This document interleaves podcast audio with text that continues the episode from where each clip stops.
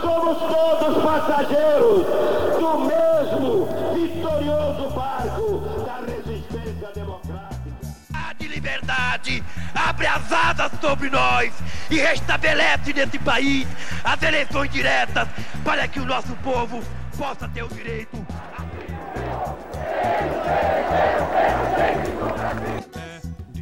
Um grito de liberdade! O documento da liberdade, da dignidade, da democracia, da justiça social do Brasil. Que Deus nos ajude que isto se cumpra. Olá, pessoal. Aqui é Paulo Ricardo Schier e estamos começando o Café Democrático, o nosso podcast sobre direito constitucional e democracia. Ao meu lado, mais uma vez, contamos com a presença dos meus queridos amigos Elo Câmara e Bruno Lorenzeto.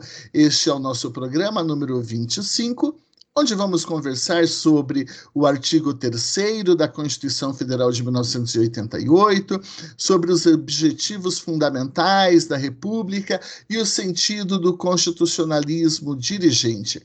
A viagem será longa, mas não temos pressa de chegar ao nosso destino.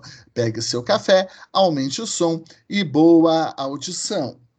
Queridonas e queridões, o artigo 3 da Constituição Federal de 1988, ele está inserido dentro do contexto do título 1, que trata dos princípios fundamentais, e, especialmente, ele disciplina aquilo que nós chamamos de objetivos fundamentais da República Federativa do Brasil. Em face desse artigo 3 da Constituição, uma série de autores, de estudiosos, acabam afirmando que, num esquema classificatório, a nossa Constituição de 1988 seria aquele tipo de Constituição que nós chamamos de Constituição dirigente. O que especificamente afirma esse artigo 3 da Constituição?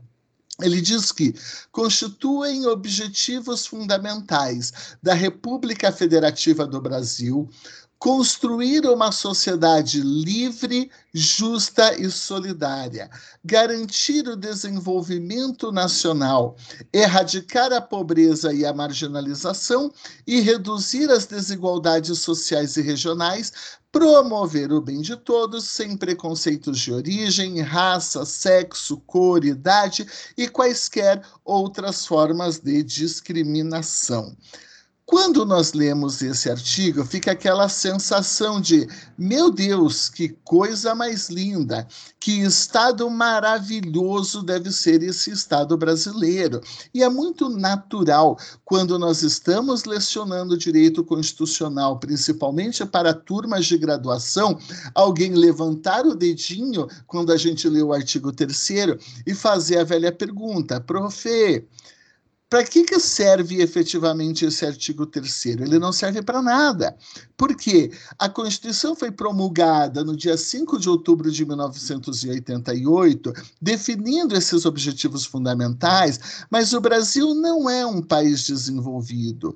O Brasil ainda tem pobreza, o Brasil tem marginalização, o Brasil ele ainda tem muitas desigualdades sociais e regionais, o Brasil ainda tem preconceito de origem, raça, sexo, cor. Dá a impressão que o artigo 3 não tem serventia para coisa alguma. Então, o que este tema do artigo 3 nos coloca diz respeito a esse questionamento.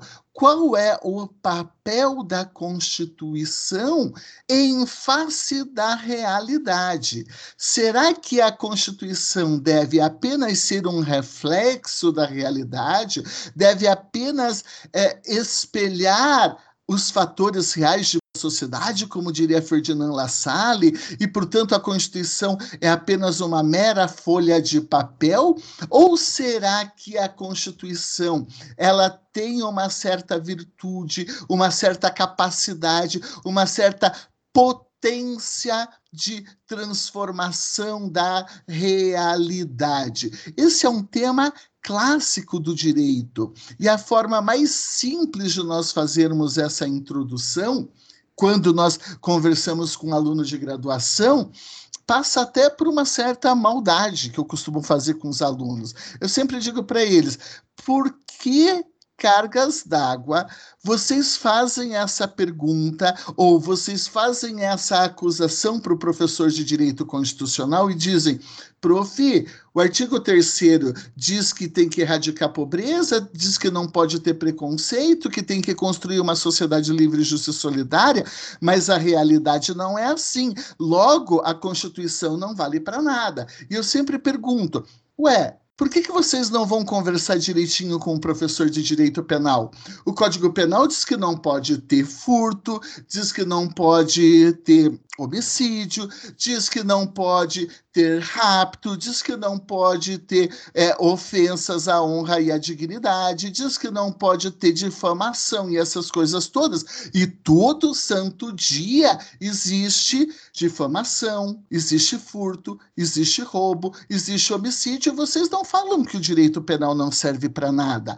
Ora, isso está na essência do próprio direito, porque o direito é linguagem, efetivamente, mas ele é uma linguagem normativa, ele é uma linguagem que não está preocupada em meramente descrever a realidade, mas é uma linguagem preocupada em transformar a realidade. E por isso que o direito predominantemente é uma forma de conhecimento aqui que nós podemos chamar de deontico é direcionado às condutas das pessoas. E exatamente né, e o Bruno é professor também de teoria do direito aqui, vai poder até explicar melhor isso.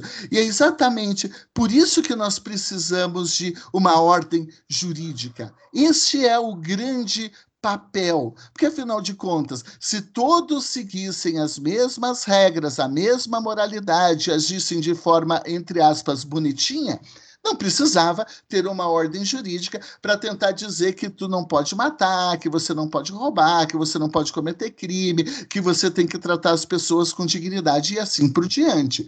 Muito bem. Então, é, deixo essa introdução aqui. Então, lembrando para vocês o seguinte: se nós temos esses objetivos fundamentais, da República Federativa do Brasil. Esses objetivos estão vinculados ao momento histórico do nascimento da nossa Constituição, ao momento histórico em que nós tentávamos reconhecer os erros do passado, e muito do artigo 3 tem a ver com isso, de fazer um exercício de autoanálise para tentar superar essas mazelas, porque enquanto nós não reconhecemos, isso é muito recente que eu vou falar agora, que ah, o Brasil não é uma democracia de raças. Se a gente não reconhecer que nós não somos uma democracia de raças, nós nunca vamos nos preocupar com o problema da discriminação racial. Da mesma forma, enquanto a sociedade brasileira, enquanto se constitui através de um Estado e de uma ordem jurídica, não reconhecer, não olhar para si mesma e não dizer um ei, a nossa sociedade não é justa e eu não gosto disso. A nossa sociedade não é desenvolvida e eu não gosto disso. A nossa sociedade tem pobreza e eu não gosto disso.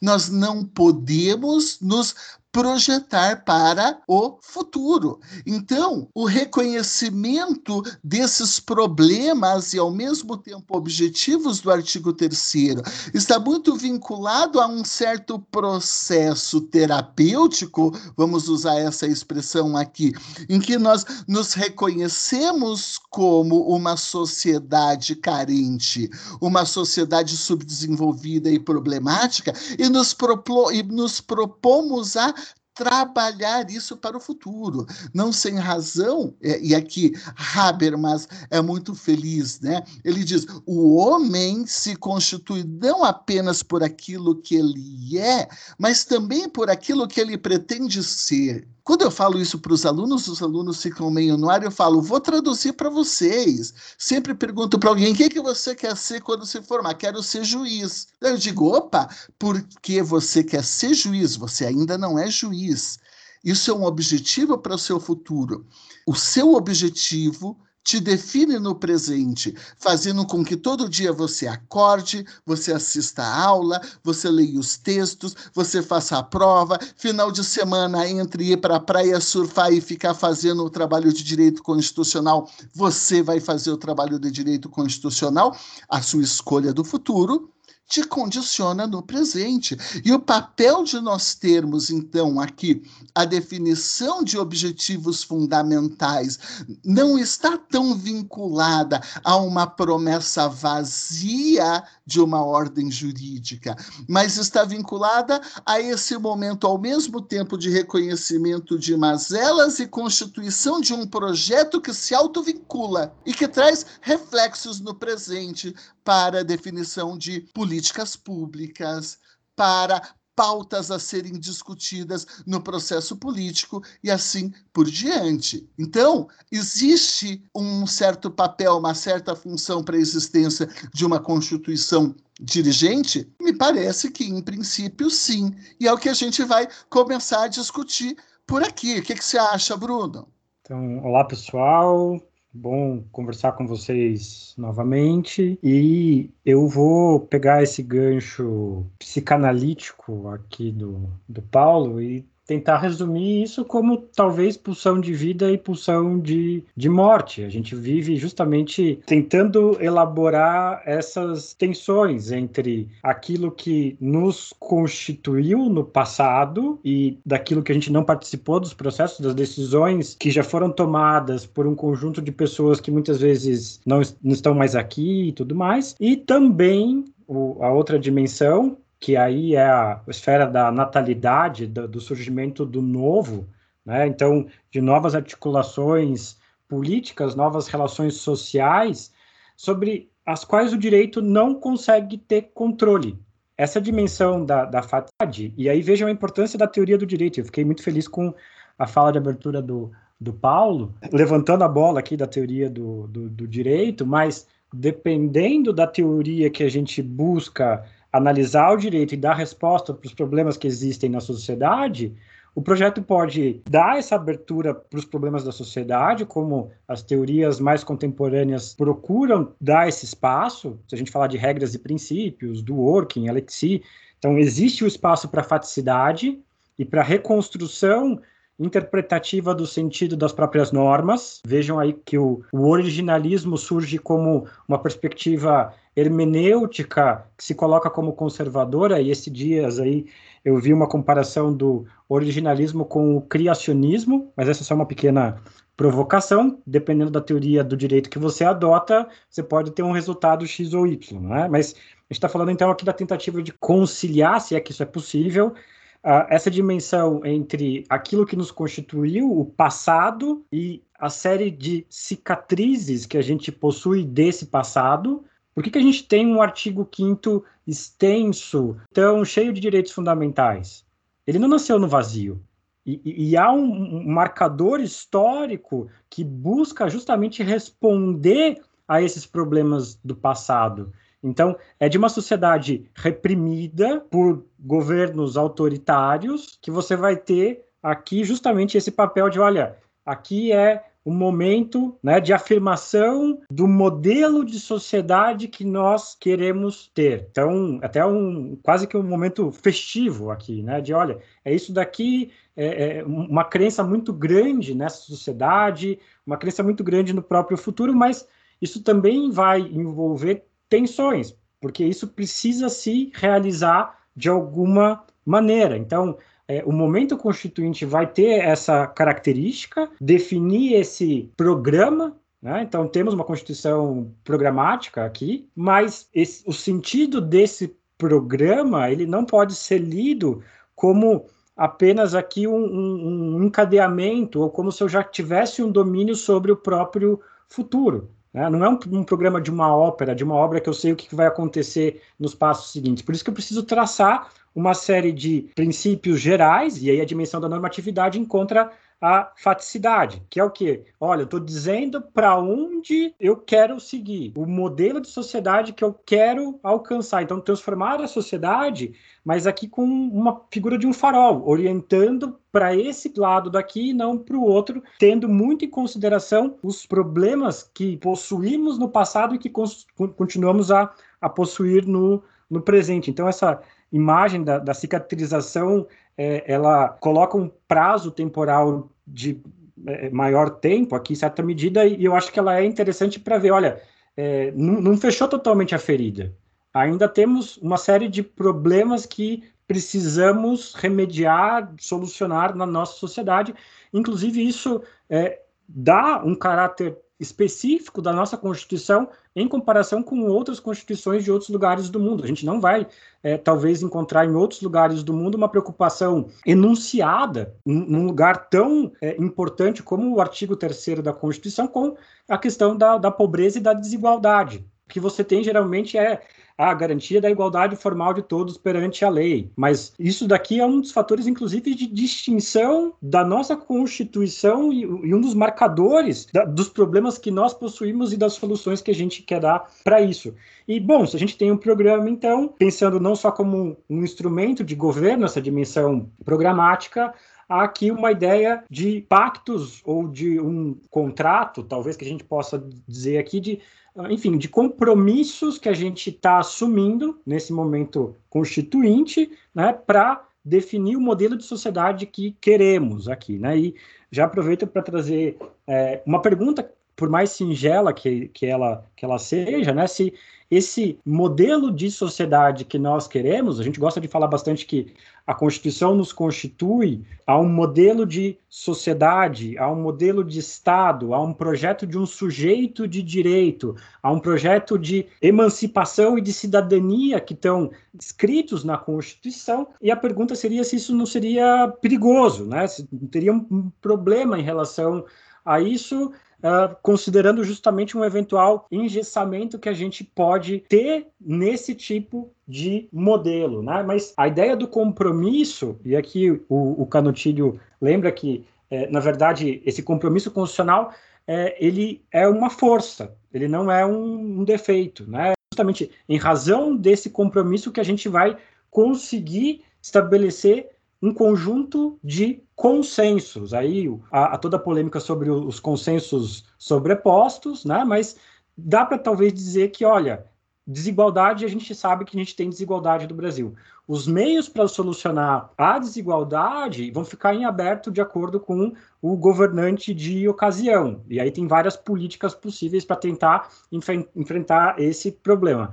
E, de novo, eu acho que é aqui uma questão é, importante até para a gente pensar qual é esse compromisso e quais são, então, esse, qual, qual é esse modelo, quais são esses modelos que a gente está pensando, porque me parece, aqui já colocando a minha opinião na história, quase que inevitável, que a gente tem que pensar isso de uma forma dinâmica, então o, o, modelo é dinâmico e ele está aberto né, para o avenir, para o futuro, para transformações. Então, a gente não tem uma palavra final sobre esse tipo de modelo, sob pena de a gente se tornar autoritário e tem que estar aberto epistemologicamente para diferentes saberes, diferentes conhecimentos e para o aprendizado, sob pena da gente criar aqui um, uma expressão que a Elo gosta bastante, que é um pacto de suicídio. Né? Então, a, a, Constituição pode ser vista como um pacto, mas o projeto constante nesse acordo não deveria ser. Eu estou colocando a dimensão normativa aqui, o Paulo já explicou muito bem, né? a gente tem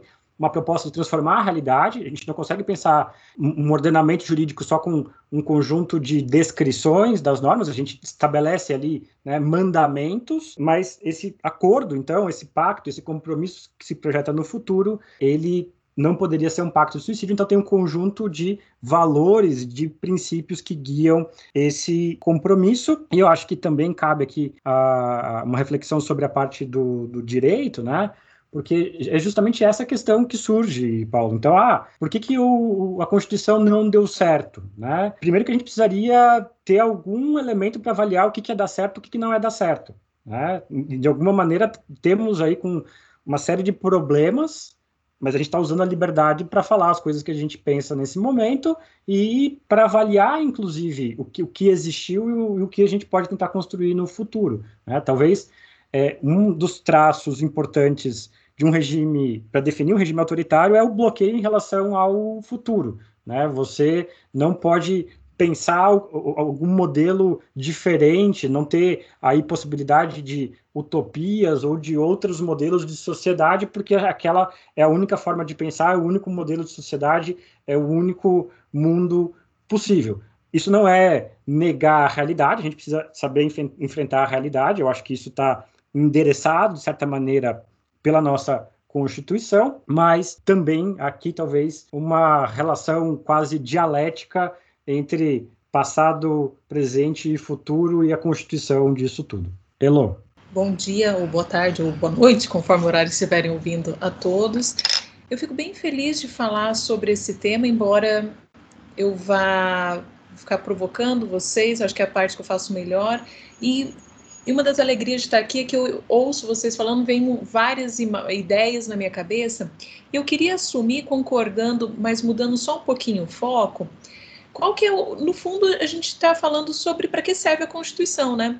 Então, quando fala o artigo 3 e novamente o Paulo já falou, mas eu, eu, acho esse artigo tão maravilhoso e eu li em vários momentos na aula, acho que em alguns momentos até não tinha muito a ver, mas que fala sobre os objetivos fundamentais, construir uma sociedade livre, justa, solidária, garantir o desenvolvimento nacional, erradicar a pobreza, a marginalização, desigualdades sociais regionais, promover o bem de todos, enfim, tem uma potência enorme. E quando nos perguntam, mas para que serve isso? Nós sabemos que tem desigualdades, nós sabemos que tem pobreza, nós sabemos que há marginalização. No fundo, a pergunta não é só sobre o artigo 3 é para que serve uma Constituição? Para que serve ter uma norma constitucional que estabeleça isso? Porque, como é, antecipando um pouco, é difícil você pensar uma judicialização do artigo 3 né? Ou quase impossível. Para assim, como que você vai judicializar? Bom, mas tem desigualdade, a Constituição fala que não pode ter. Então isso nos obriga a pensar num sentido mais amplo. Além do compromisso, além do pacto, eu acho que é fundamental nós termos muita clareza e às vezes pensar a Constituição no seu mínimo. Pode parecer estranho falar isso, né? Mas no seu mínimo, como aquilo que direciona também políticas. Então, não é o que substitui políticas. A Constituição, por si só, ela não substitui a esfera política. Ela não deixa de ter uma um processo depois de disputas entre partidos, entre projetos, porque se ela condicionasse, a gente não ia ter eleição, não é mesmo? Ia ser tanto faz quem é, é governante, essa é a mesma resposta. Então, ela oferece algumas alternativas e fazendo um pouco o caminho inverso do que costuma ser feito, porque nós vemos que há desigualdade, mas eu queria pensar um pouco o que a Constituição condicionou nesses 32 anos. Quando a Constituição fez 30 anos, ou seja, 2018, eu escrevi um, um pequeno artigo de opinião que eu queria um pouco diferente de pensar a normatividade, e eu fui pensar a questão da sociedade. E eu achei uns dados que eu acho muito sensacionais, eu queria compartilhar. Em 1980, eu falo de 1980 porque foi o último censo que eu achei antes da Constituição. Em 1980, a expectativa de vida de um brasileiro era de 62 anos e meio. Hoje, e hoje não é tão hoje, 2017, a expectativa de vida era 75,8 anos.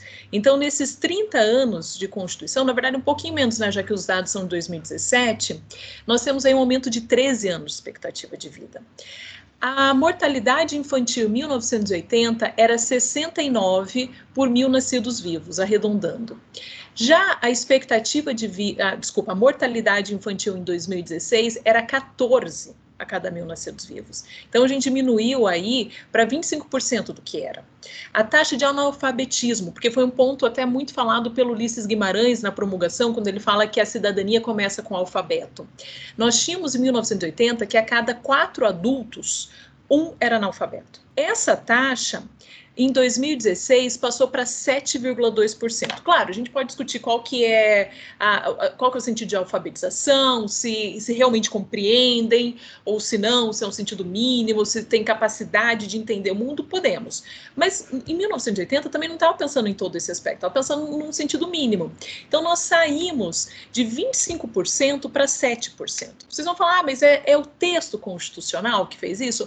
Não, não é o texto simplesmente, mas o texto texto constitucional motivou diversas políticas públicas de inclusão. Nós temos aí a modificação da própria estrutura educacional e um processo de municipalização, um processo de aumento de investimentos, o Fundeb que estava em disputa faz muito pouco tempo, né? Nós temos um processo que com certeza mudou a expectativa de vida, o SUS, que nós já conversamos em programas anteriores, que é um sistema universal de saúde que, pela sua capilaridade, consegue chegar a locais que talvez nem outra política pública chegue. Então, nós temos que a Constituição por si só, talvez ela valha pouco, mas ela ao todo não vale pouco, porque ela condiciona políticas que a partir do texto vão sendo criadas leis é, decretos em todos os âmbitos, então federal, estadual, enfim, distrital, municipal, que isso vai construindo políticas que verdadeiramente modificam. Então, nós estamos, infelizmente, os dados de 2020 mostram que nós estamos retroagindo em vários aspectos. Fome é um desses. Nós já tínhamos considerado que a fome, enquanto uma, uma questão social mais forte tinha sido erradicada e o mapa da fome nos coloca novamente. Mas, de qualquer maneira, nas últimas décadas, nós tivemos um processo de inclusão e de ampliação de, de aspectos sociais que é difícil pensar num outro período que tenha havido isso. E, de novo, é culpa da Constituição, e aqui eu estou falando culpa assim para marcar. É e não é. A Constituição começa isso, cria demandas há um processo que eu já falei que tem, eu vou usar uma palavra meio controvertida, de empoderamento em que grupos mais vulneráveis se sentem capacitados para lutar pelos seus direitos, isso tem uma, uma visibilidade maior e que vai gerando uma, um, um processo efetivo que essas pessoas vão sendo incluídas. Então, para começo de conversa, seriam essas as, eu fazendo um pouco co, um papel contrário que eu costumo mas eu queria começar com alguns dados otimistas, para falar que a Constituição já atingiu muita coisa. Eu acho muito legal esses dados que você traz, Elo, porque ele mostra algo que muitas vezes as pessoas não conseguem perceber, os alunos, os mais novos, não conseguem notar, porque não tem essa medida em relação àquilo que existia no passado, não é? então, isso demanda uma análise comparativa. E isso que você nos traz mostra que, apesar de tudo, apesar de nós ainda termos desigualdade, pobreza, nós já caminhamos muito, tem que caminhar muito mais, sem dúvida nenhuma. E isso tem um pouco a ver, se a gente puder traduzir para um certo discurso de dogmática constitucional, as nossas abordagens são sempre bem diferentes e acho que isso é muito bom. A gente, poder, a gente pode é, afirmar e depois problematizar com o Bruno, mas a gente pode afirmar: nós temos e não podemos negar que existem esses objetivos fundamentais. A gente não pode simplesmente falar assim, ah, ingessa, não ingessa, é bom, é ruim, discordo, não discordo são normas constitucionais produzidas legitimamente pelo Poder Constituinte originário, contexto democrático, com ampla deliberação pública, e não vamos colocar isso em jogo. Não importa se você é de direita, porque a maioria dos partidos políticos que compunham a Constituinte eram de direita, e eles reconheceram esses problemas e a necessidade de você superar esses problemas. Então não é questão de gostar ou de não gostar, são normas jurídicas, não são meros conselhos ao legislador. E a partir do momento em que nós reconhecemos esses princípios que fazem com que a nossa Constituição seja uma Constituição dirigente, o que nós podemos, de uma certa maneira, colocar é que são pautas obrigatórias que devem ser enfrentadas. E o que fica para o campo da política, e eu mencionei isso num outro programa do nosso podcast, e que o professor Kleberson sempre dizia: não é se devemos ou não devemos erradicar a pobreza. Isso está fora da arena deliberativa. A questão é que o PT tem um projeto de erradicar a pobreza que é diferente do PSDB, que é diferente do PSL, que é diferente do DEM.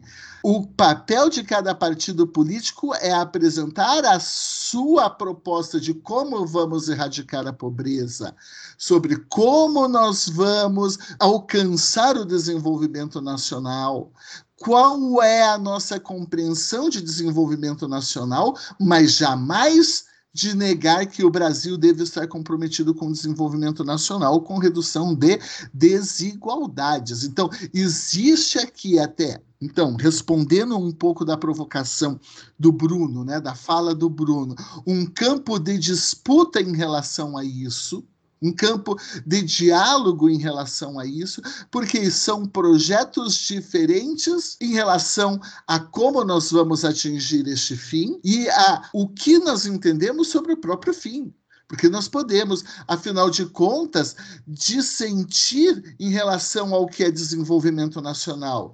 Nós podemos discordar em relação ao que seja erradicar a desigualdade de sexo ou de gênero, por exemplo. Então, há um campo aberto a disputas, mas dizer que nós podemos criar políticas públicas para afirmar a desigualdade, a supremacia do macho, a supremacia supremacia do branco, a supremacia seja lá de quem for, opa, isso daí está vedado. Isso daí está plenamente vedado. Então, há uma vinculatividade, ainda como lembra Elo, que se eu não posso buscar uma judicialização de forma direta desses princípios, é evidente que esses princípios aqui, eles se projetam na construção de políticas públicas. Né? Não é sem razão, por exemplo, vamos citar aqui o trabalho do pós-doutorado da Adri falando de fomento, não é? Que ela vai dizer assim: opa, a gente tem que criar critérios para conceder fomento e para controlar o uso do fomento a partir dos parâmetros que estão definidos lá no artigo 3 especialmente redução de desigualdade e busca do desenvolvimento nacional. A gente não pode fomentar para concentrar riqueza, a gente não pode fomentar a indústria para deixar o rico mais rico, a gente não pode simplesmente desonerar fiscalmente sem contrapartida, porque isso geraria uma inconstitucionalidade em face da vinculação desses projetos do artigo 3 Então, há uma vinculação, embora diretamente eu não possa dizer eu sou pobre, então me dê comida, me dê uma casa, me dê, é, é, me dê a, renda, a renda básica de cidadania amanhã, né? embora eu não possa exigir isso, judicializar isso imediatamente, há uma vinculatividade. E por isso que, então, nós falamos, de uma certa maneira, que o próprio artigo 3 ele já nos traz um dado no que diz respeito a uma opção aberta, passível de uma série de disputas, mas uma opção por um modelo de Estado que é o modelo de Estado social, que é o modelo de Estado social.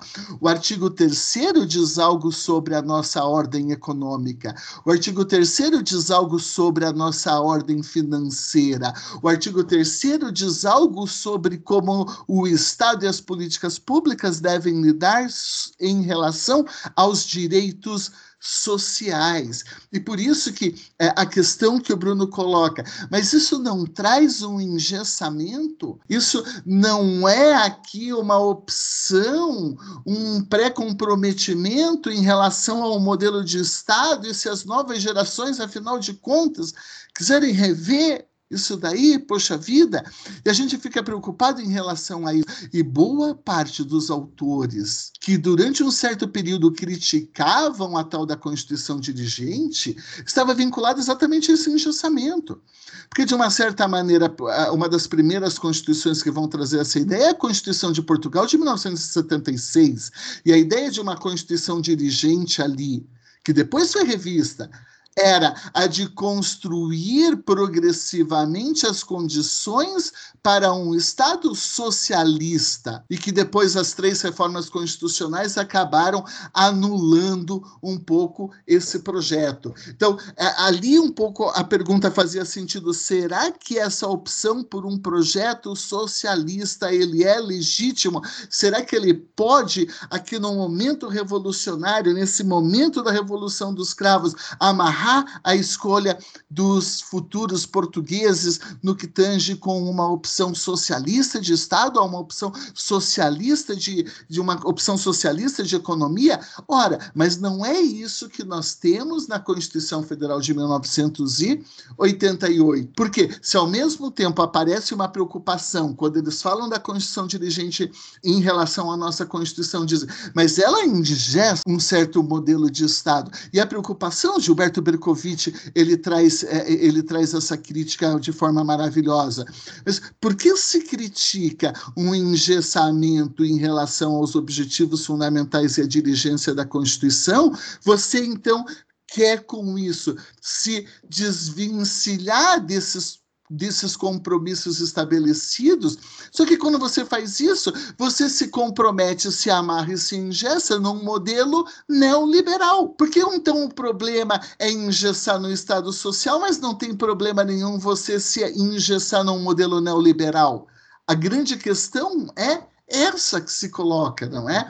é eu compreendo muito o papel do artigo 3 enquanto um projeto de um Estado social, mas o Estado social é um projeto igualmente aberto. Porque nós podemos ter um Estado social com interferência na, no domínio econômico, com interferência no mercado maior ou menor. Nós podemos ter diversos modelações em relação relação à nossa ideia de Estado social. Mas a questão, e acho que aqui está a riqueza, é que a gente consegue, com esse modelo de Estado, equilibrar algo entre o intervencionismo estatal e uma preocupação que o Bruno falou, depois ele explica melhor, uma pergunta de um aluno dele, né? Mas Afinal de contas, isso não ingesta as futuras gerações?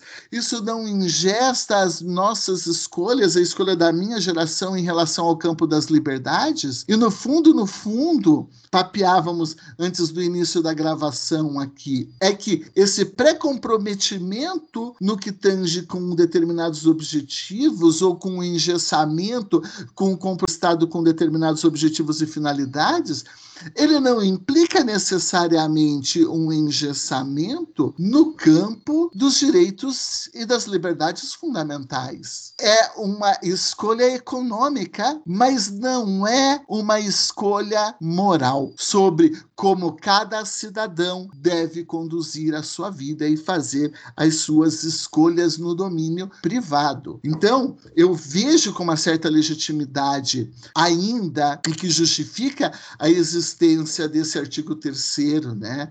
que nos conduz, eu acho tão bonito isso, que conduz a sociedade brasileira a um porto seguro, não é um navio à deriva, né? mas é, a Constituição ela coloca aqui a sociedade brasileira como uma sociedade que sabe onde quer chegar, pelo menos qual é o porto, né? qual é o porto que quer chegar. Então, isso daqui dá um direcionamento muito importante em termos de projeto social, mas também não é um projeto definitivo. Podemos rever esse artigo 3 ou discutir o que é igualdade depois que nós atingirmos esse porto depois que nós atingirmos esse porto. Falar, não, mas não é igualdade de todo mundo ganhar 10 mil, de todo mundo ganhar 100 mil, de todo mundo ganhar 200 reais. Percebem que a diferença em relação a isso. Em relação a isso, a disputa está aberta. Enfim, acho que já falei muito aqui. Mas aqui eu, se eu conseguir tentar fazer uma síntese entre vocês dois aqui, quando o Elô está falando de qual é o sentido, tem, na verdade, dá para botar um plural, os, os sentidos, e quando você está falando dos caminhos caminhos que para a gente chegar nesse, nesse porto, talvez exista um ponto de, de aproximação.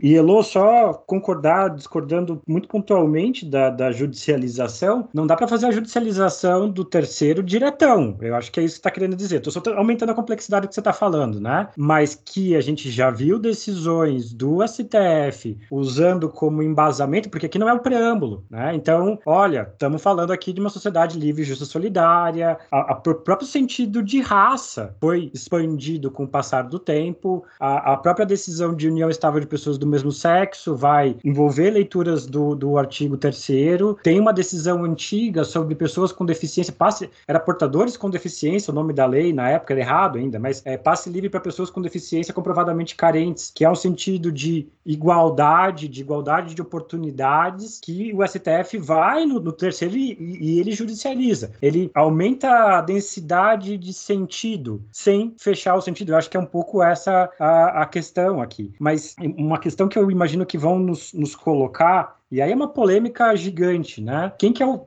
de quem seria o crédito desse sucesso? Eu estou colocando entre aspas o sucesso aquilo, porque, de fato, se a gente olhar para essa parte dos números, eu não quero falar assim, não, a gente vive em condições piores do que do passado, ou qualquer coisa nesse sentido, né? Mas uma das questões que surge é justamente essa. E eu acho fundamental, e aí eu concordo, né? Eu só sei que a gente vai ser provocado em relação a isso. Eu concordo que a gente não pode jogar fora o papel da Constituição. A gente não pode ignorar a centralidade da Constituição na definição das políticas públicas, mas talvez alguém de uma análise econômica do direito ou de outras perspectivas fale: ah, isso foi um, momento de crescimento da economia global que o Brasil surfou na onda e foi isso. Não, não foi tanto mérito de políticas internas ou qualquer coisa nesse sentido, né? Aqui eu só estou fazendo aqui tentando antever possíveis críticas, né, para falar, olha, o crédito não é da Constituição, o crédito não é do direito. Numa hora vocês estão falando pra gente que o direito está falando em transformar a sociedade, que ele não é tão conectado com a realidade assim, na fala do Paulo, na teoria do direito, com a qual eu concordo. Né? O direito não consegue, da noite para o dia, transformar toda a sociedade. E aí, numa outra hora, vocês estão falando, ah, então temos um sucesso com números aqui depois da Constituição. Como assim esse recorte? Né? Decidam-se, escolham um lado. E, e, eu vou pelo meio do caminho, né? Eu acho que de fato, dentro desse projeto de transformação, méritos precisam ser reconhecidos pela qualidade do texto constitucional que a gente conseguiu elaborar inclusive do, do qual a gente, eu pelo menos, não quero abrir mão. Desculpa aí, Ackerman, mas não precisamos de uma nova Constituição, sai dessa. Tem alguém te falando umas besteiras erradas aí, não quero te excluir do debate pelo fato de você ser estrangeiro, mas o que a gente precisa, talvez, e aí estou simplificando muito as coisas, é dar efetividade. Como que a gente vai dar efetividade é o grande né, X da questão. Mas aqui para aproveitar a, a, a o debate sobre o, o engessamento, né? O, o, Paulo colocou isso muito bem. Não estou engessando a escolha moral, então eu construo um projeto que eu vou buscar garantir a emancipação, a cidadania, não por acaso a dimensão política está no cerne da nossa Constituição. Esse cidadão, ele é livre, ele tem direito de personalidade, ele vai tomar decisões éticas sobre o que é uma vida boa para ele, no plano político, ideológico, inclusive. Mas há aqui uma, uma pergunta, Paulo, que é Beleza, né? Tem um modelo liberal, a gente sabe que é isso. Então, teto de gastos, né? Regra de ouro, tem um monte de, questões que são colocadas ali para falar não pode fazer isso, né? De responsabilização, mas também antevendo possíveis questões. Uma das questões da fórmula de sucesso ali da, da, do plano real envolve justamente o reconhecimento de que o Estado tem um papel na economia, inclusive na produção da inflação, porque antes acreditava-se que quem era culpado da inflação era a senhorinha que ia no mercado e comprava dois bi bife, ao invés de comprar um, e ela estava fazendo aumentar o preço do arroz ou de alguma coisa assim. Tanto que o, o, o modelo econômico do Collor, se tem alguma coisa autoritária intervencionista, é né, o, a decisão do Collor de saquear a, a, as poupanças, talvez uma das coisas mais autoritárias da história do país, aí na história recente, mas o que, que tem de diferente do, em relação ao plano real? É perceber, olha, o Estado tem um papel aqui também de aumentar gastos, aumentar ali a inflação, e a gente tem que colocar alguns limites em relação a esse modelo de Estado. Não entrando no mérito de sucesso do real, estabilização da inflação, nada disso, mas será que dessa herança liberal que a gente tem, a gente tem que lidar com ela, tem coisa boa, tem coisa ruim, inclusive, em relação a ela, né? Uma das coisas boas é a gente poder estar tá aqui, né? Conversando, sem medo de, por enquanto, de ser perseguido e tudo mais. Mas será que isso não pode servir de um meio para evitar políticas econômicas equivocadas ou arbitrárias de governantes de ocasião que queiram, sei lá, surfar num populismo vamos rasgar dinheiro, vamos dar dinheiro para todo mundo sem nenhum critério, fazer alguma coisa assim. Claro, pedaço da resposta disso pode ser, olha, os limites estão desenhados na própria Constituição, né? Volta para o debate de que a gente tem a liberdade das escolhas políticas e que nós, nós, no fim do dia, somos responsáveis pelos resultados políticos que estão produzidos aí, né? A gente ainda que a gente não tenha votado, mas democraticamente eleito foram aí é, é, essas pessoas, né? E a gente vai ter que aguentar por um período, né? Aí essas pessoas. Então, será que não teria um lado, aspas, virtuoso nisso de evitar justamente decisões econômicas, de políticas econômicas, por isso, porque isso tem um impacto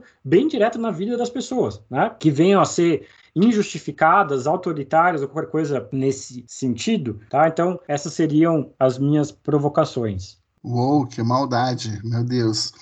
No fundo, Bruno, essa sua pergunta, essa sua preocupação, ela contempla análises que são de ordem econômica, algumas delas, que eu não tenho condições de, de fazer aqui, eu não sei nada de economia, mas também de direito. Né? Em relação a ao aspecto jurídico, assim, o que eu arriscaria te responder é que, por um lado, existe uma preocupação muito forte nisso que nós estamos insistindo de necessidade de um Estado social, necessidade de um Estado que tem um papel de regulação, de um papel de intervenção na economia, um papel na redução das desigualdades sociais, regionais, gênero, desenvolvimento e assim por diante.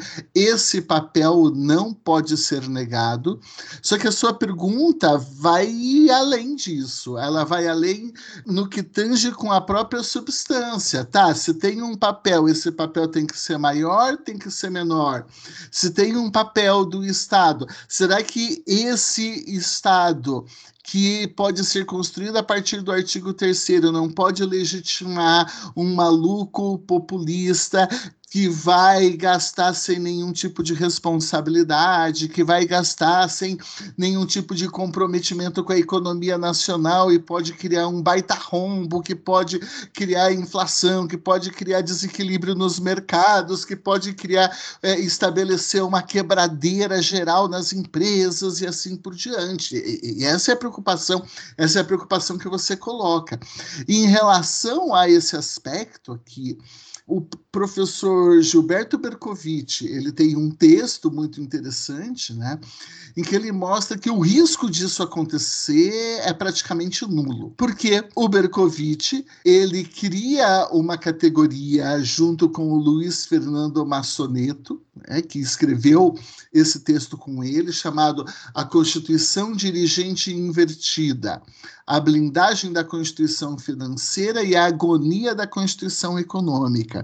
E nesse trabalho do professor Berkovitch, a tese dele é a seguinte: a Constituição, no artigo 3, estou traduzindo aqui, né, a partir das minhas palavras, mas é, a Constituição, no artigo 3, opta por um Estado social, por um Estado que intervém na economia. A Constituição, quando vai tratar da federação, trabalha um federalismo cooperativo que demanda uma intervenção conjunta exatamente né, através de competências comuns e concorrentes no campo da redução de desigualdades, da pobreza, da saúde e nessas questões sensíveis de minorias e desigualdades materiais e assim por diante, né, que a gente encontra tanto no artigo 23 quanto no artigo 24. Há a promessa desse Estado social, a Constituição econômica, quando vai falar de prestação de serviços públicos, quando vai tratar de papel do Estado na área da saúde, na área da educação, previdência, assistência social, nos promete um Estado social. Porém, por diversas razões, né? Ele diz: existe uma dissociação na nossa Constituição entre, entre a Constituição econômica e a Constituição financeira. E é nesse dissenso, nessa separação, é que nós percebemos a Constituição dirigente invertida. Porque ao mesmo tempo que existem essas promessas, a gente vê que instrumentos do mercado, eles vão estar preocupados em fixar limite de gasto, responsabilidade fiscal, um modelo de economia que não aceita déficit, que quer zero, que quer equilíbrio, um modelo de economia em que opções por políticas públicas eh, não podem determinar o Banco Central mais emissão de moeda simplesmente porque essa é a política da vez, que não pode interferir arbitrariamente nas políticas de câmbio estabelecidas do Banco Central e, portanto, reconhecendo uma autonomia ao Banco Central. Notem, é um, quase um órgão soberano, nem o presidente consegue tacar o dedo lá nas decisões que são tomadas pelos financistas que estão no comando do Banco Central para definir política A, B e C. Então, essa dissociação, essa separação, esse divórcio entre Constituição econômica e Constituição financeira faz com que a Constituição financeira crie limites e muitas vezes até impossibilite que a Constituição dirigente se afirme de modo completo, de modo pleno. Se isso tem a ver Agora, a gente poderia viajar muito a partir daqui, né? E a gente podia fazer uma leitura otimista desse fenômeno dizendo: olha que legal, aqui está a essência do Estado social, porque talvez seja esse divórcio que permita, no fim das contas, um equilíbrio entre capital e trabalho. Por um lado, até onde vão os direitos sociais, até onde o mercado coloca um limite nisso e o equilíbrio desses elementos aqui, né, que flutuam separadamente, alguma coisa assim, né? De que maneira isso não é o equilíbrio do Estado social e é da própria lógica do Estado social. Que o Estado social não é o Estado socialista, não é o Estado em que, em nome dos direitos sociais, em nome da emancipação, vai negar o mercado, vai negar o mercado. Então, todo o Estado social, por isso que os antigos comunistas falavam que o Estado social é o maior inimigo do comunismo, não é? é todo o Estado social ele vai ter que conviver com esse tipo de conflito entre capital e trabalho né? entre economia e direitos sociais. E isso se reflete no campo da Constituição. Essa Constituição dirigente invertida, beleza, pode ser da própria essência de freios e contrapesos desse Estado social, não da separação dos poderes, mas de um freio de freios e contrapesos desse Estado social. Às vezes mais mercado, às vezes mais sociedade, e isso fica esse campo em disputa. Hoje temos mais mercado. Hoje temos lá um, uma sequência de gestão que vem desde a Dilma Rousseff II, depois Temer, depois Bolsonaro, preocupado com teto de gastos. PEC foi aprovada, tá aí, hoje é mais mercado. Mas quem sabe depois de amanhã a gente revoga essa PEC tem eleição municipal, tem eleição para presidente daqui a pouco, e a gente pode rever esse pacto no final das contas. Mas esses dois projetos colidentes convivem dentro da Constituição. Isso é da essência, isso é da essência de tudo e qualquer Estado social, mais por um lado, mais para o outro, de forma que um não domine totalmente a parada. Nunca um neoliberalismo pleno, nunca um domínio pleno do, da, da, da ordem financeira, nunca um domínio pleno da ordem econômica, e a gente vai ter que conviver com isso. Agora, se você acha que tem que ter um domínio, uma coerência plena e absurda, etc. tal, opa, daí nós estaríamos discutindo a própria essência do nosso projeto constitucional. Eu poderia falar: esse modelo de Estado social é ruim. A gente tem que ter um outro tipo de modelo de Estado social, ou a gente tem que assumir uma Constituição que não esteja preocupada com a ordem econômica, ou a gente tem que tá, assumir um constitucionalismo neoliberal, ou um constitucionalismo socialista, ou coisa que o valha. Né?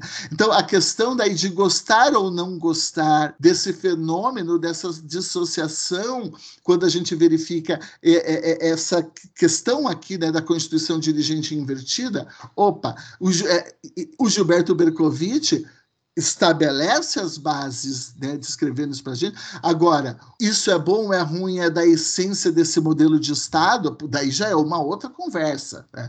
Aí a gente precisa chamar os economistas aqui para papearem com a gente, para papearem com a gente. Agora, eu não sei, é minha interpretação, é minha percepção em relação, é, em relação a essa questão toda. Então, eu não, eu não vejo assim, Bruno, né, para encerrar essa minha, é, essa minha participação aqui em relação a essa resposta, eu não vejo um problema de amarração plena, em que de repente nós vamos imaginar o superpopulista, porque o superpopulista que está querendo fazer isso agora não está conseguindo. O superpopulista tem lá o Paulo Guedes junto com ele, ele quer dar mais 600 reais indefinidamente e os Faria Limers dizem assim: oh, oh, oh, brincadeira, não dá, brincadeira, não pode, né?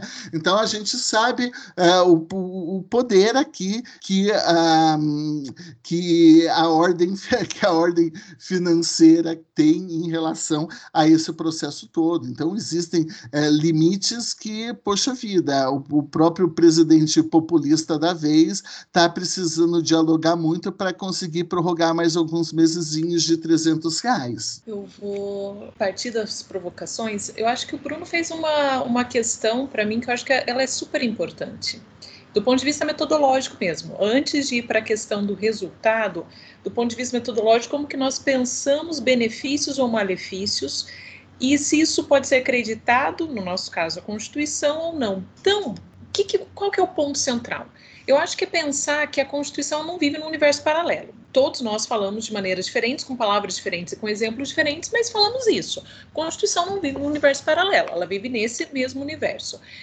Mas aí, se ela vive nesse mesmo universo, o que, que, isso quer dizer? Quer dizer que a esfera econômica, a esfera social não estão à parte. E a Constituição, ao mesmo tempo que ela é influenciada, ela foi influenciada na Constituinte, por esse universo, as eh, mudanças constitucionais, veja, como exemplo por todos, a PEC do fim do mundo, né? A, a, emenda constitucional 95, que restringiu gastos, ou seja, isso mostra um lobby muito forte, não veio do nada, mas também a Constituição, como norma, e aqui, aqui no momento calciniano, como norma superior, ela também condiciona e ela também induz, ela cria quando eu falo cria, ela dá visibilidade a determinadas demandas. Então, constitucionalizar algo significa que essa demanda tem importância, isso gera uma pressão também para regulamentação, porque nós sabemos que a Constituição em 88 ela veio com muita necessidade de regulamentação e que na, nas décadas posteriores essa construção de políticas foi acontecendo. Então, não é só a Constituição, mas essa legislação infraconstitucional foi e é fundamental. Feito todo esse panorama, o que, que nós precisamos? Estudos. E felizmente eles têm.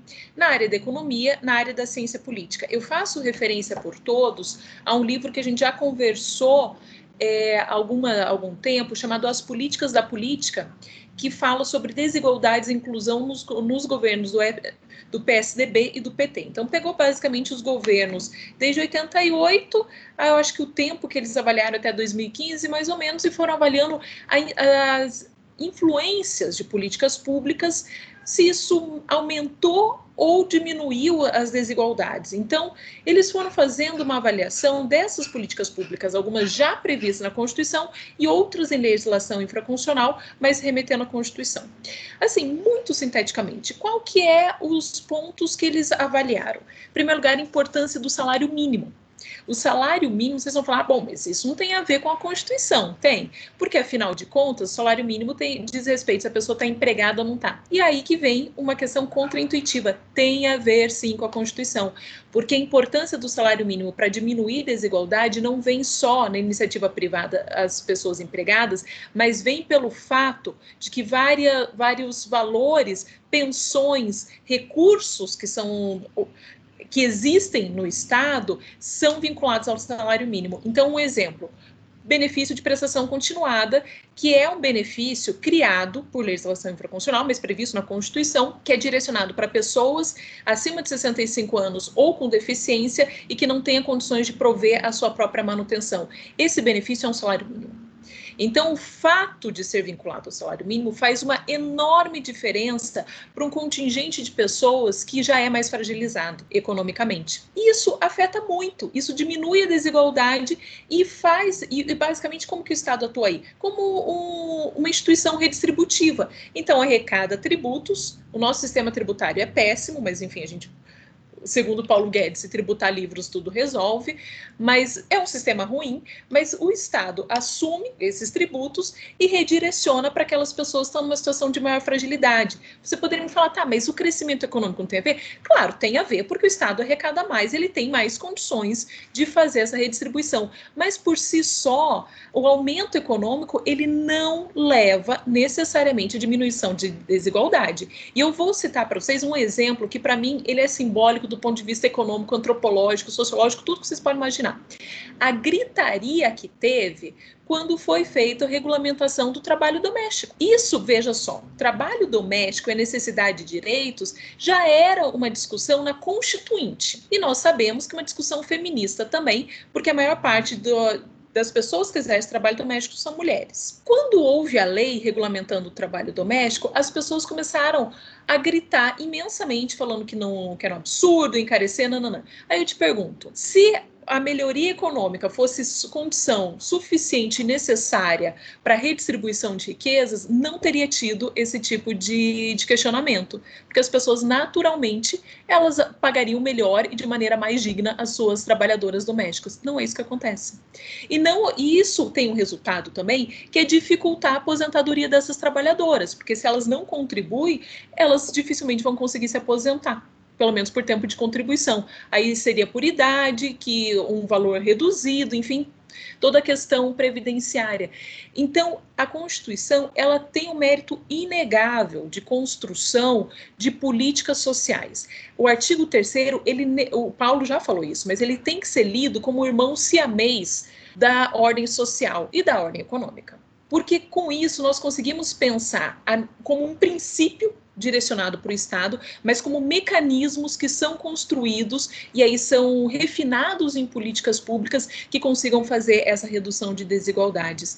Então, o crescimento econômico, embora importante, porque sem dinheiro, sem arrecadação, o Estado não faz nada. De boa vontade, o inferno está cheio, já diria o ditado, e poderíamos colocar, de boa vontade, e sem recursos não se consegue fazer nada. Mas só o crescimento econômico não é suficiente para que esses recursos eles sejam capilarizados e eles atinjam as pessoas com maior fragilidade. E lembremos o seguinte: o, o Brasil é um país muito desigual. Eventualmente, a política ou pensar a pobreza urbana é diferente de pensar a pobreza rural. Então, o mecanismo, por exemplo, a aposentadoria rural tem um resultado muito diferente. E isso quem propicia é o Estado pensar a questão, sei lá, num grande centro como São Paulo é diferente de pensar na região norte. Então, se nós ficarmos aguardando o crescimento econômico, porque daí naturalmente vai acontecer distribuição, isso não existe. A tendência sempre é a concentração de renda se o Estado não tem um papel de, de redistribuir esses recursos. Enfim, tem vários livros melhores, alguns vão falar do Piketty, alguns vão falar né, a releitura do Capital no, atualmente. E veja, eu não estou fazendo nenhum papel comunista, nada, estou pegando uma questão econômica muito pura e simples pensando para o Estado social, que ele acaba limitando as concentração. De novo, eu vou voltar à questão do SUS. O SUS é um dos principais mecanismos de distribuição de renda. E ele aumenta a qualidade de vida, ele aumenta a expectativa de vida, isso só acontece porque é um recurso público sendo colocado. Nos países que a principal o mecanismo de saúde, vamos pegar os Estados Unidos, que é recurso privado, nós vemos as assimetrias que tem. E, de novo, o SUS foi criado ele foi colocado na Constituição, uma batalha que veio de décadas antes, mas foi regulamentado isso pela lei orgânica do SUS. Então a Constituição ela teve um papel importante de catalisar. Ela sozinha não consegue, até porque nenhuma Constituição vai trazer e não é adequado que traga detalhadamente as políticas públicas, mas ela promoveu aí uma indução para se pensar nessas políticas e que agora a gente está vivendo o sentido inverso, né? Desde a da emenda constitucional, que diminui recursos com saúde e educação, nós vemos que o nosso sentido é inverso, e no meio de uma pandemia. E os especialistas estão alertando que diminuindo recursos para o SUS, e ele que já foi tão demandado esse ano, o nosso futuro aí ele fica bastante incerto. Então, aquilo que nós falávamos do risco do processo constituinte engessar, hoje nós estamos pensando os riscos dessa desconstituição, da Constituição permanecer, mas ela ser tão afetada, tão corroída, que não, não sobre mais essa parte é, que é que, que mexe com recursos, mas que é fundamental para efetivamente alcançar ou não a igualdade. Eu acho que eu falei um pouco demais, talvez tenha me perdido, mas enfim, as ideias centrais estão aí. Elo, eu acho que tem um ponto bem legal aqui que você está falando, e, e tá uma mensagem otimista. Você sempre falou, não, não vamos, não vamos para aqui, talvez vocês, otimistas, mas a sua, se eu estou lendo adequadamente a sua fala, ela está nesse sentido de que, olha, deu certo, então, aqui tem motivos suficientes para a gente entender e ter uma leitura de que alguma coisa funcionou. Mas um dos pontos, e aí volta à questão econômica, que desde 2013, manifestações das pessoas, queremos SUS padrão, como é que era o cartazinho lá? SUS padrão FIFA, alguma coisa assim, né? Que é demandar os serviços sociais com a qualidade internacional, né? Então, como que a gente interpreta 2013? Eu acho que até hoje um pedaço da esquerda não soube interpretar 2013 de forma adequada. Mas o que me parece é que vem a crise econômica, que a gente ainda está inserido, e surge uh, aqui um, fórmulas prontas. Qual, como que se resolve crise econômica? A única forma de resolver crise econômica é reduzir o tamanho do Estado. E aí, uma, uma autora que eu gosto bastante, que é a Ostrom, né, que ela vai aumentar, ela ganhou o Nobel de Economia e tudo mais, mas um dos, dos méritos da Ostrom é mostrar que tem mais de um jogo possível, tem mais de uma possibilidade. Para alguns lugares funciona uma dimensão de maior intervenção estatal, para outros não. Para alguns lugares, a intervenção estatal maior vai dar tudo errado, para outros é, é, faz sentido e até ajuda a intervenção estatal. Porque uma coisa está falando de Tailândia, outra coisa está falando de Alpes suíços, outra coisa está falando de Brasil. Então, essa proposta de uma fórmula que resolva todos os problemas, que a gente está acreditando nela, que é um neoliberalismo 2.0, alguma coisa assim, talvez ela seja insuficiente.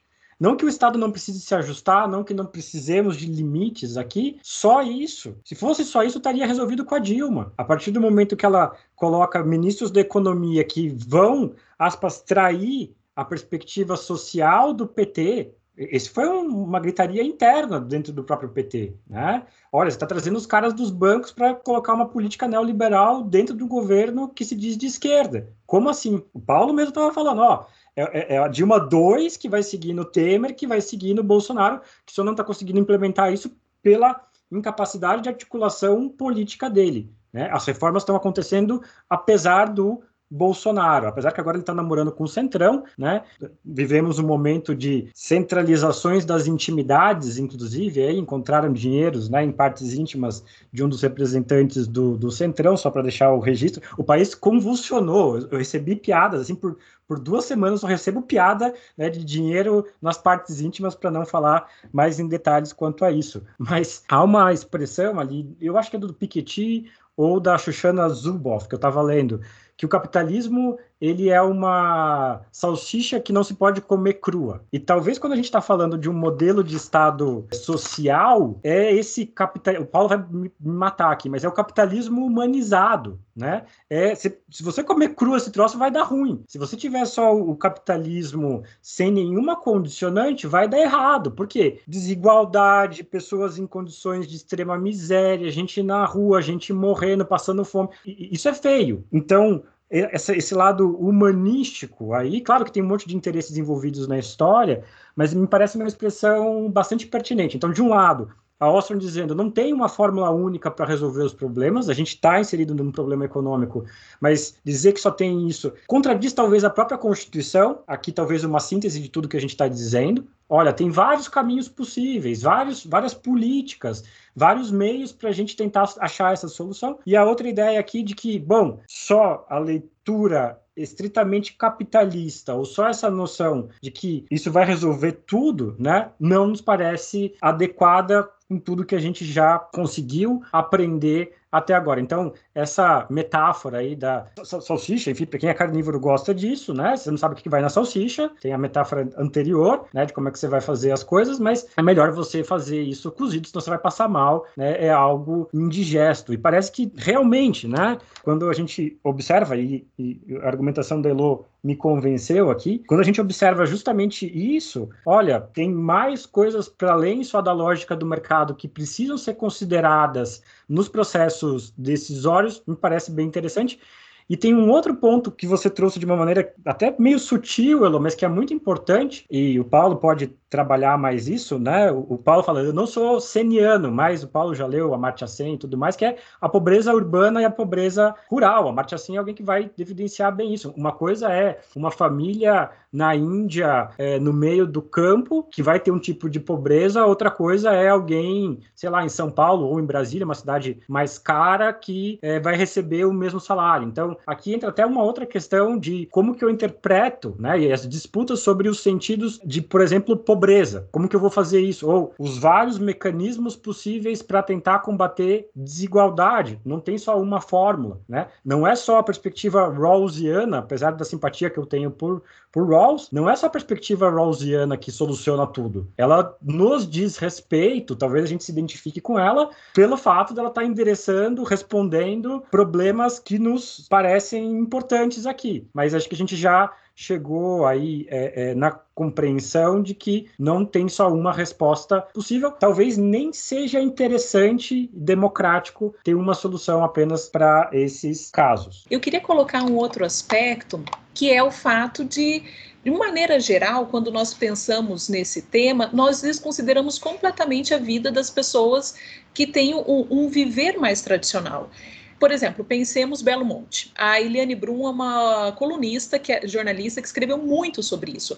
E ela falava, contando as histórias de vida de pessoas, que ela chamava o povo da floresta, os ribeirinhos, que viviam lá e se eu olhar economicamente, falar, essas pessoas são miseráveis, elas têm uma renda muito baixa. Mas a, a, forma de vida ali tradicional, a pessoa pesca, ela, sei lá, ela cultiva, ela tem uma necessidade menor de recursos. Aí o que, que fizeram? Tiraram essas pessoas de lá que a área foi alagada, colocaram em periferias de cidades e deram uma renda mínima para elas e acharam que é bacana. E não é. E essa renda não faz com que elas tenham aquilo que elas tinham anteriormente. Se você olhar o PIB, vai falar ah, mas ela agora melhorou, porque ela está recebendo mais recursos que ela recebia. Mas a questão da forma de vida foi completamente destroçada, destruída, e ela se sente tendo muito menos que tinha antes. Só para a gente pensar isso, também que o aspecto econômico ele não é suficiente para nos falar o que é pobreza e o que é uma vida digna. Agora, fechado esse único comentário. Eu fiz várias anotações aqui e fiquei me coçando, né? A gente precisa tomar um certo cuidado quando nós discutimos o artigo 3 quando nós discutimos Estado social enquanto uma opção do constituinte originário, para separar o que é consenso, entre aspas, em termos de sociedade brasileira, e o que é narrativa. Porque muitas vezes nessa nossa conversa dá a impressão que nós temos um artigo terceiro que cria um modelo de Estado social, ainda mais se nós casarmos o artigo terceiro com o artigo primeiro que vai tratar sobre pluralismo, que vai tratar sobre a questão da ordem econômica, estabelecendo um certo princípio da socialidade quando fala dos valores valores sociais do trabalho e da livre iniciativa. Então, nós temos uma opção por um Estado social na Constituição, mas dá a impressão que, nossa, um monte de gente questiona, um monte de gente é contra, porque isso ingessa o Estado? Ah, mas como é que fica a, as finanças e como é que fica o capitalismo especulativo? E meu Deus do céu, um monte de gente não gosta disso. Para, para. Quando você coloca isso como um problema, é sinal que existe uma narrativa desses institutos Mises da vida que eles conseguem fazer barulho, não é? De alguns neoliberais que conseguem fazer barulho, mas o fato deles fazerem barulho não implica dizer que existe um dissenso no que tange com a forma de Estado ou com o modelo econômico do nosso Estado. E eu digo isso por uma simples razão. Tem pesquisas que mostram que 70% dos brasileiros dependem do SUS. Sete de cada dez brasileiros dependem do SUS.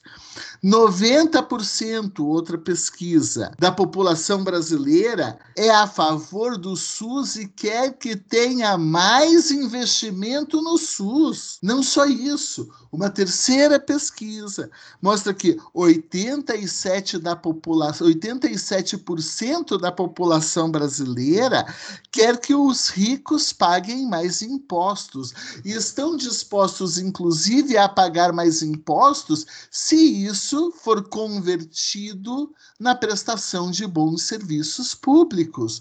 Ora, o que essas pesquisas mostram é que o brasileiro é a favor da intervenção do Estado na economia. O brasileiro ele quer escola pública de qualidade, sim. O brasileiro ele quer um SUS de qualidade, sim. O brasileiro topa pagar mais tributos, sim, se isso for revertido em prol de serviços públicos adequados e se houver uma distribuição justa da carga tributária, da responsabilidade dos ricos pagarem mais e dos pobres pagarem menos, e não de um sistema de tributação concentrado nos pobres, concentrado no consumo. Dificilmente você vai encontrar alguém que fale assim: ah, eu sou contra os direitos sociais.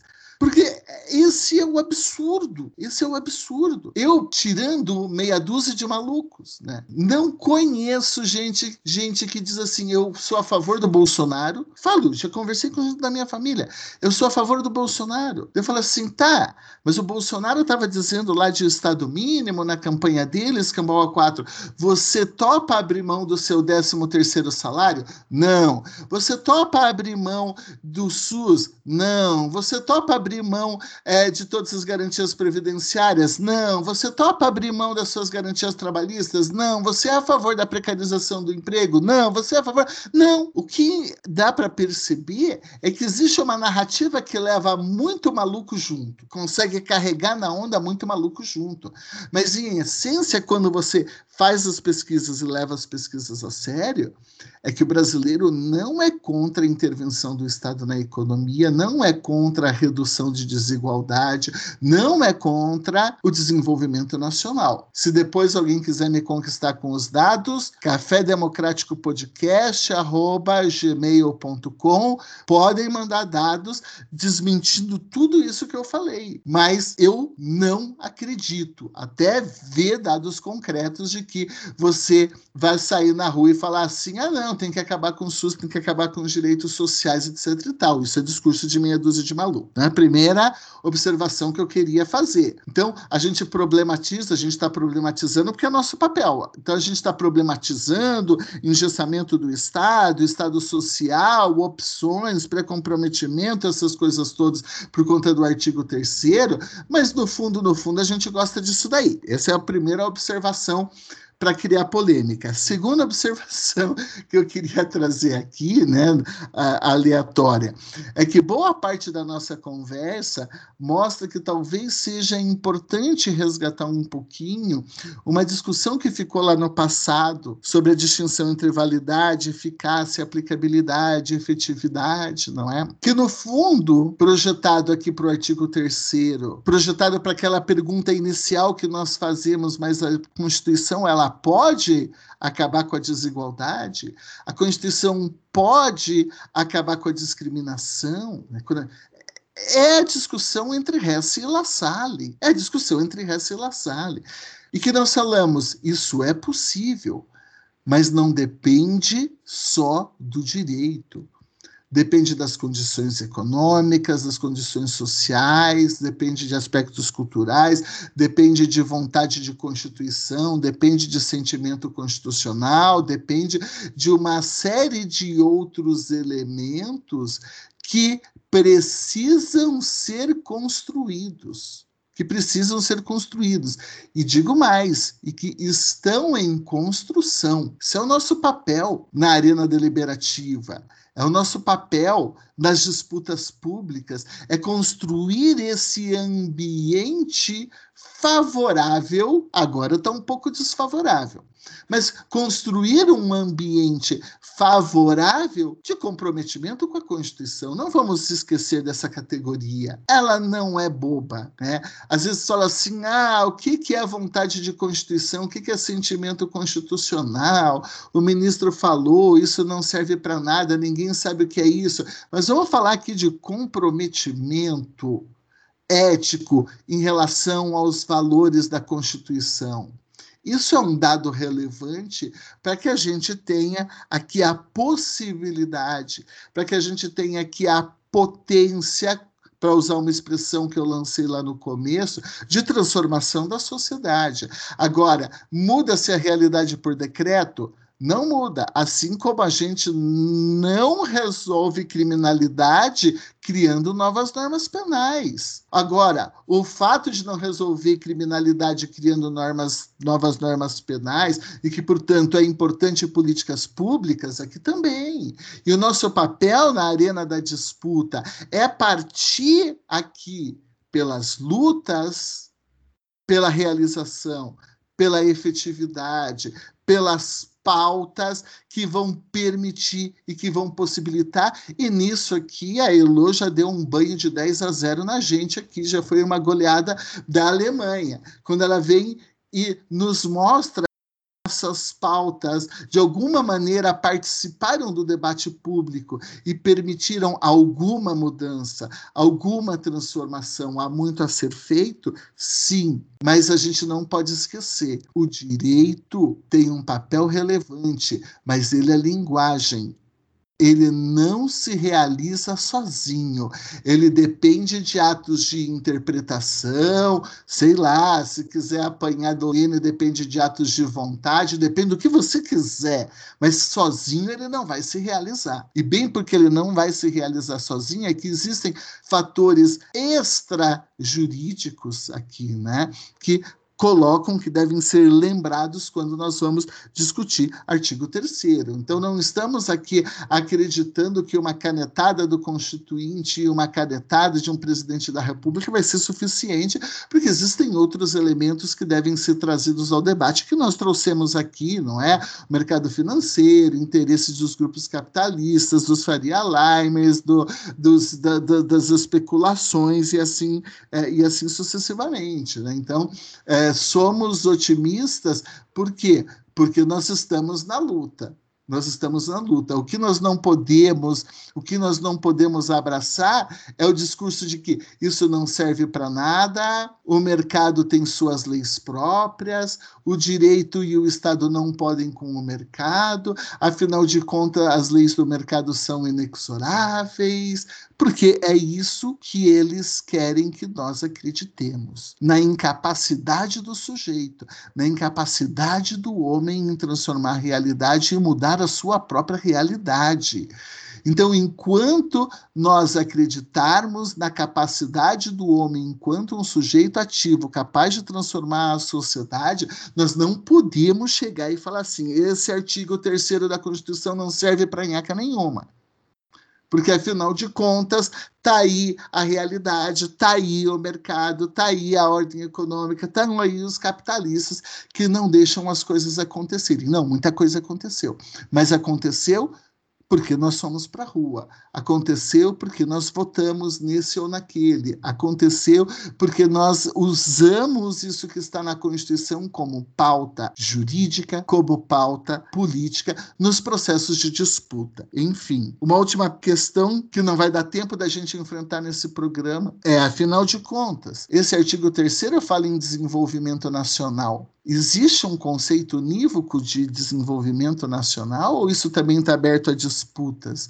Eu sempre brigo, isso é uma briga aqui em casa, né? É uma briga conjugal eterna aqui. Eu sempre brigo. A Adriana vem, não, mas o modelo da Constituição de 1988 é a 100. Eu falei, pera lá, a Constituição adota um conceito específico de desenvolvimento ou a gente pode ter compreensões de desenvolvimento mais liberais, mais sociais, mais isso, menos aquilo, né?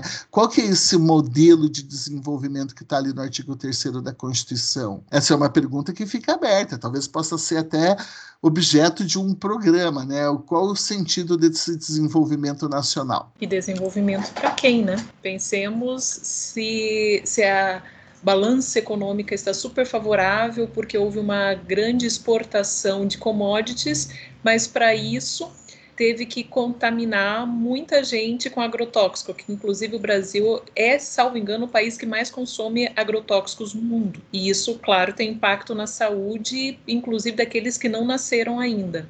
Então, desenvolvimento para quem? E desenvolvimento nacional, muitas vezes que o ônus vai para algumas regiões e os bônus vão para outras. Eu acho que essa é uma excelente questão. Eu tinha mais um monte de coisa para falar, mas eu vou sintetizar porque a gente já chegou ao nosso tempo limite. Eu só queria sintetizar uma única coisa. A gente discutiu um pouco, embora não seja a questão central do artigo 3 o tamanho do Estado, né? O Estado maior, menor, austeridade. Eu, muito modestamente, acho que essa discussão ela parte de um equívoco, de saída. Que é pensar que um Estado grande sempre vai ser do mesmo modelo, um Estado pequeno sempre do mesmo modelo. O Brasil, historicamente, tem um Estado grande. Sempre teve patrimonialismo. A discussão é Estado grande para quem? É para empréstimo subsidiado para grupos enormes? Ou é um Estado grande porque benefício de prestação continuada para o senhor de 65 anos que não consegue se manter? E a diferença, a resposta a isso fez uma diferença brutal, porque ou concentra a renda ou redistribui. Então, às vezes a minha impressão é que nós não estamos discutindo muito se é um estado grande ou pequeno, mas é beneficia quem. E outra coisa, muitas vezes eu posso achar que algumas funções não são Estado mesmo. Pensemos que eu posso ser favorável à privatização, telefonia, melhorou, sei lá.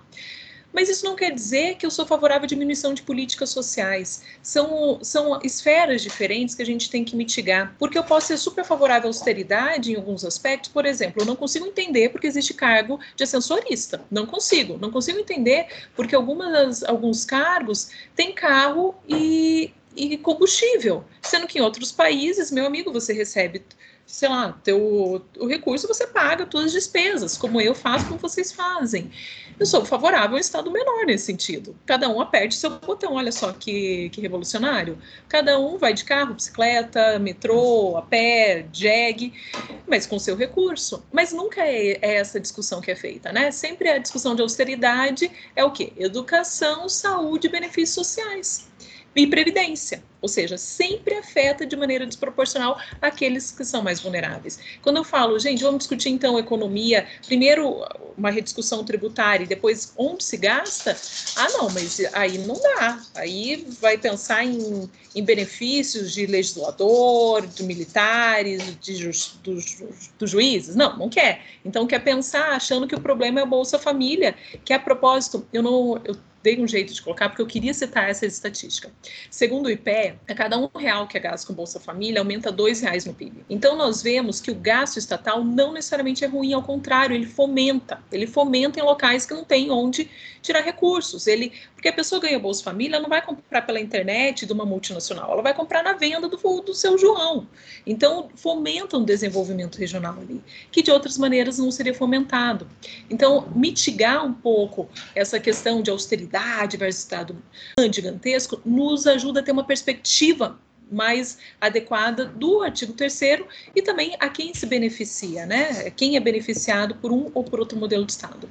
Era isso, eu estou feliz que eu consegui usar essa estatística, porque eu sempre cito em sala de aula, quando as pessoas falam mal do Bolsa Família, que isso ajuda vagabundo, eu falo, não, o PIB cresceu, olha só, usando um discurso econômico. E sim, eu sei que tem problemas esse argumento, mas vou manter ele desse jeito. Elo, acho que também. Eu estou tentando sempre aproximar tudo que a gente está querendo dizer aqui, mas quando você estava falando do, da questão das empregadas domésticas, você voltou com a mesma questão aqui, né? Beneficia quem? E aqui é um, uma baixa percepção da ideia de cidadania que, infelizmente, a gente ainda tem, que é: olha, aquela pessoa ali não pode ter acesso a esses direitos, aquela pessoa não pode se aposentar, que é absurdo. Né? Essa pessoa não pode receber auxílio do Estado, que aí já vai, junto com isso vem a adjetivação, não, porque um bando de vagabundo não quer, não quer trabalhar, não quer fazer nada da vida e não sei o que mais. E, isso se conecta, eu vou provocar um pouco o Paulo aqui, mas o, leva um bando, as narrativas que levam um bando de, de malucos, esses malucos estão no povo, Paulo, são, são os nossos é, irmãos aqui no, no país que vão ser seduzidos, tão humanos quanto nós, cometem erros também, mas que vão ser seduzidos por, esse, por essas narrativas.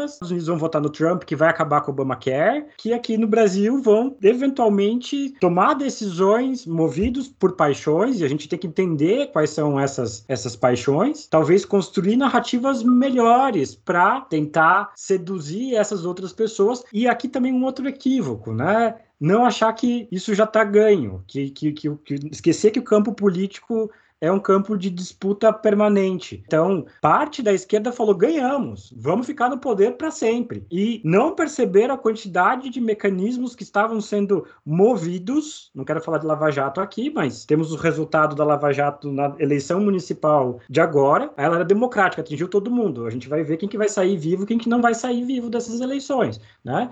O Centrão está mais vivo do que nunca. Então, se não souberam para quem estavam trabalhando, talvez não tiveram capacidade de crítica suficiente interna sobre para quem eles estavam servindo. De novo, é para quem e para que você está fazendo isso? Perguntas fundamentais na vida, né? Quando você está mexendo no tabuleiro de xadrez, você não está mexendo só numa coisa. Veja os resultados possíveis que podem advir disso, mas sempre vão ter esses malucos. A gente não pode lidar com as pessoas considerando que elas são já convertidas.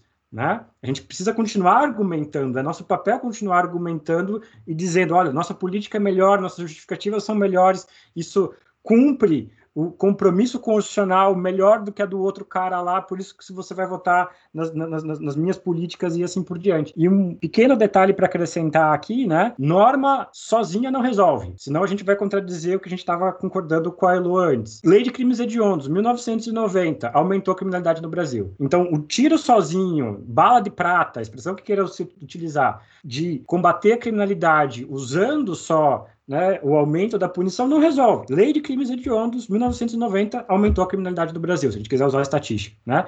O que a gente precisa de políticas públicas mais complexas para tentar resolver e transformar a realidade. Né? E aí eu volto à, à minha expressão do, do capitalismo aí humanizado, cozinhado, de alguma forma assim, que talvez seja isso que, que nos, nos sobra. Né? A própria disputa sobre desenvolvimento, que acho que não cabe mesmo aqui, passa também por os vários sentidos possíveis que a gente pode fazer de leitura a respeito disso, né? Mas então seria, seriam essas minhas derradeiras considerações para hoje. Abemos café democrático? Sim. Sim.